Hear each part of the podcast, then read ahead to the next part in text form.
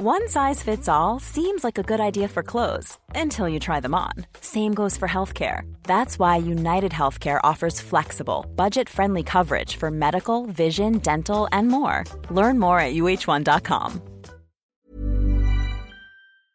Y voy con el economista Juan Rayo. Muy buenos días, Juan. ¿Qué tal? Buenos días. Bueno, estamos viendo y acabamos de conocer el IPC adelantado del mes de septiembre. La inflación se modera ligeramente frente a agosto, cae un punto y medio hasta el 9%.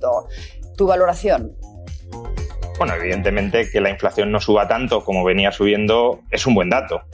Ahora, eh, tenemos que tener en cuenta que esta moderación de la inflación viene esencialmente por la moderación del precio de los carburantes. No tenemos el desglose, pero la inflación subyacente apenas ha caído en dos décimas. Eh, por tanto, el grueso de la bajada previsiblemente es por los carburantes. No olvidemos que en el mes de septiembre el barril de petróleo Brent, que es el de referencia en Europa, se ha abaratado un 20% en dólares, el euro se ha depreciado un 3-4%, es decir, que estamos hablando de un abaratamiento de esta materia prima energética de en torno al 15%, que obviamente también ha contribuido a que los precios no suban tanto, especialmente los de los carburantes internamente. Buen dato, pero un 9% sigue siendo una inflación eh, históricamente alta, económicamente inaceptable y muy alejada de los objetivos del Banco Central Europeo, que no olvidemos es el 2%. Em, ¿A qué se debe que hayan eh, salido algo más baratos los carburantes en este último mes? Ese abaratamiento que decías tú del 15%. ¿Y hasta qué punto se va a mantener esa rebaja en los próximos meses? No se debe a, buenas razones o a buenas razones económicas. No es que en los últimos meses hayamos descubierto mucho más petróleo y nos hayamos puesto a bombear petróleo. Básicamente se debe a que las subidas de tipos de interés están anticipando un escenario económico, un horizonte económico futuro en la eurozona y en Estados Unidos mucho más complicado, eh, desaceleración o probablemente recesión y como consecuencia de esas expectativas de menor crecimiento económico, la demanda internacional de petróleo está bajando y por tanto los precios se están moderando. Recordemos que en dólares el precio del petróleo ya está bastante más barato que antes del inicio de la guerra en Ucrania. Eh, esto, que en parte sobre los precios es buena noticia, también nos está indicando que quienes decían que la inflación estaba disparada por la guerra de Ucrania no estaban diciendo toda la verdad hay otros factores que han impulsado la inflación al alza, que son previos a la guerra de Ucrania y que justamente ahora están persistiendo. La inflación subyacente, insisto, sigue en el 6,2%. Y este dato es un dato de inflación nuclear al margen del petróleo y de los alimentos. tanto, por tanto no son buenas noticias ese dato en concreto. Eh, nos advierte ya Christine Lagarde, la presidenta del Banco Central Europeo, muy en línea con lo que hemos escuchado a la Reserva Federal, de que vienen meses sumamente complicados. Escucha.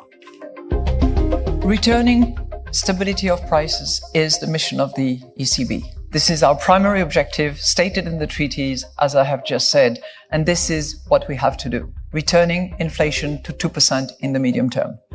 And we will do what we have to do which is to continue uh, hiking interest rates in the next several meetings. Nos está diciendo eh, Juan, eh, Cristina Lagarde, que los tipos van a seguir subiendo. ¿Hasta qué cifra tú crees que se van a disparar? Porque se habla de un 4%, incluso hasta un 5%. Dependerá mucho también de lo que haga Estados Unidos. El Banco Central Europeo va a remolque de la Reserva Federal, porque si no va a remolque, el euro se sigue depreciando, está a 0,96 eh, dólares ahora mismo, cuando hace eh, poco más de un año estaba a 1,20. Em, y claro, si el euro se deprecia, importamos, importamos inflación. ¿Hasta dónde va a subir la Reserva Federal? Pues no lo sabemos porque depende de cuál sea la inflación en Estados Unidos.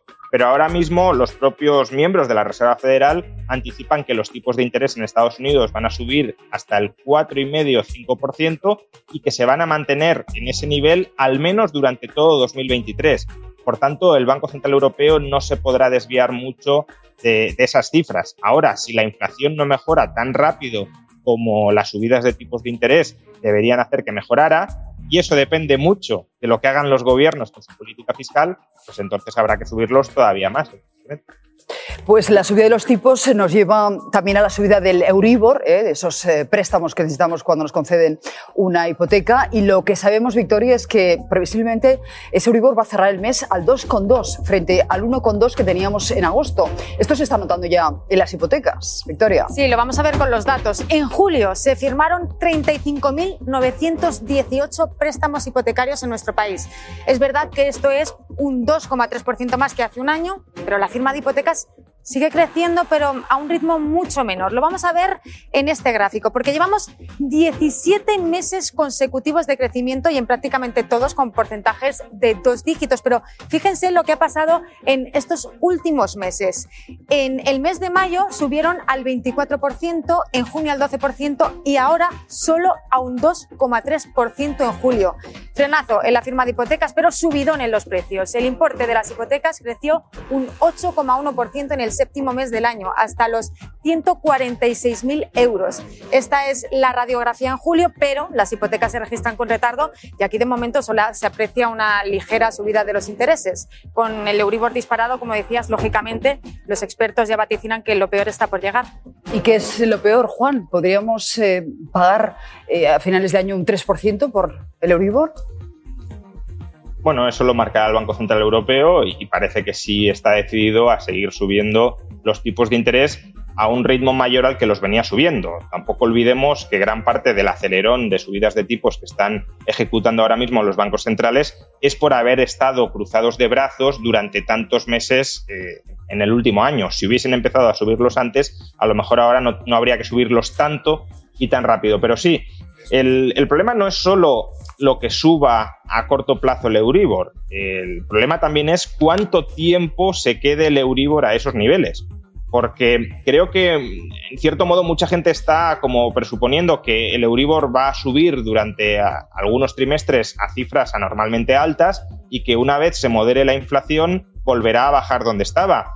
Y cuidado con esas eh, previsiones, porque a lo mejor para que la inflación no regrese nos tenemos que quedar en tipos del 3 o del 4% y además sin incrementar sustancialmente los salarios de los ciudadanos. Porque claro, si ahora la inflación imaginemos que vuelve al 2, pero aumentamos los salarios una vez haya bajado al 2, eh, al 5, al 6% para recuperar el poder adquisitivo perdido, eso alimentará nuevamente la inflación. Si bajamos los tipos de interés del 4 o del 5 al 1%, eso alimentará la inflación. Por tanto, el problema es que estos tipos de interés pueden ser relativamente una nueva normalidad a la que se pueda tener que acostumbrar mucha gente con, con, estrecheces económicas. Nueva y dolorosa normalidad, lo digo porque los hogares en riesgo por el alza de tipos se ha duplicado en solo tres meses. Hablamos de 350.000 nuevos hogares que destinan más del 40% de sus ingresos a pagar deudas y esa cifra nos tememos que va a seguir creciendo, con lo cual eh, tendremos eh, muchos impagos y muchas familias con agua al cuello que no van a poder llegar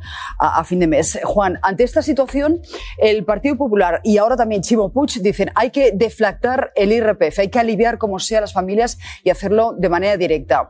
El gobierno se opone, pero nos anuncia, eh, deberíamos conocerlo en cuestión de horas, un nuevo plan que incluiría rebajas selectivas. No sé qué esperas que nos anuncie la ministra Montero.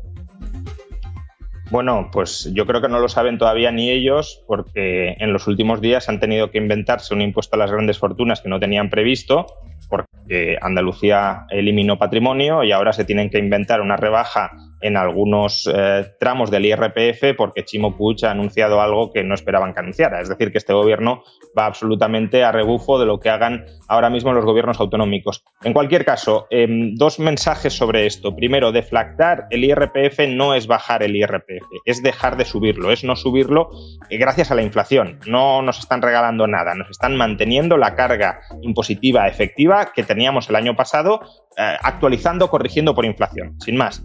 Y en segundo lugar, eh, yo soy muy partidario de bajar impuestos, pero cuidado con esta carrera irresponsable de bajadas de impuestos, no lo digo por la deflactación, sino por otras medidas, que no vaya acompañada de recortes del gasto.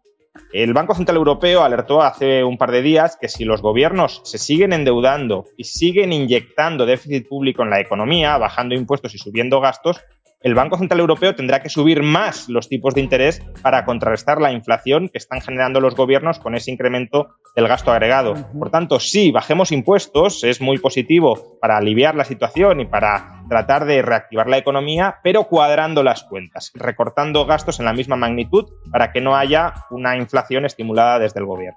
Pues eh, Juan Rayo, como siempre, muchísimas gracias por atendernos. Muchas gracias. Hasta otra.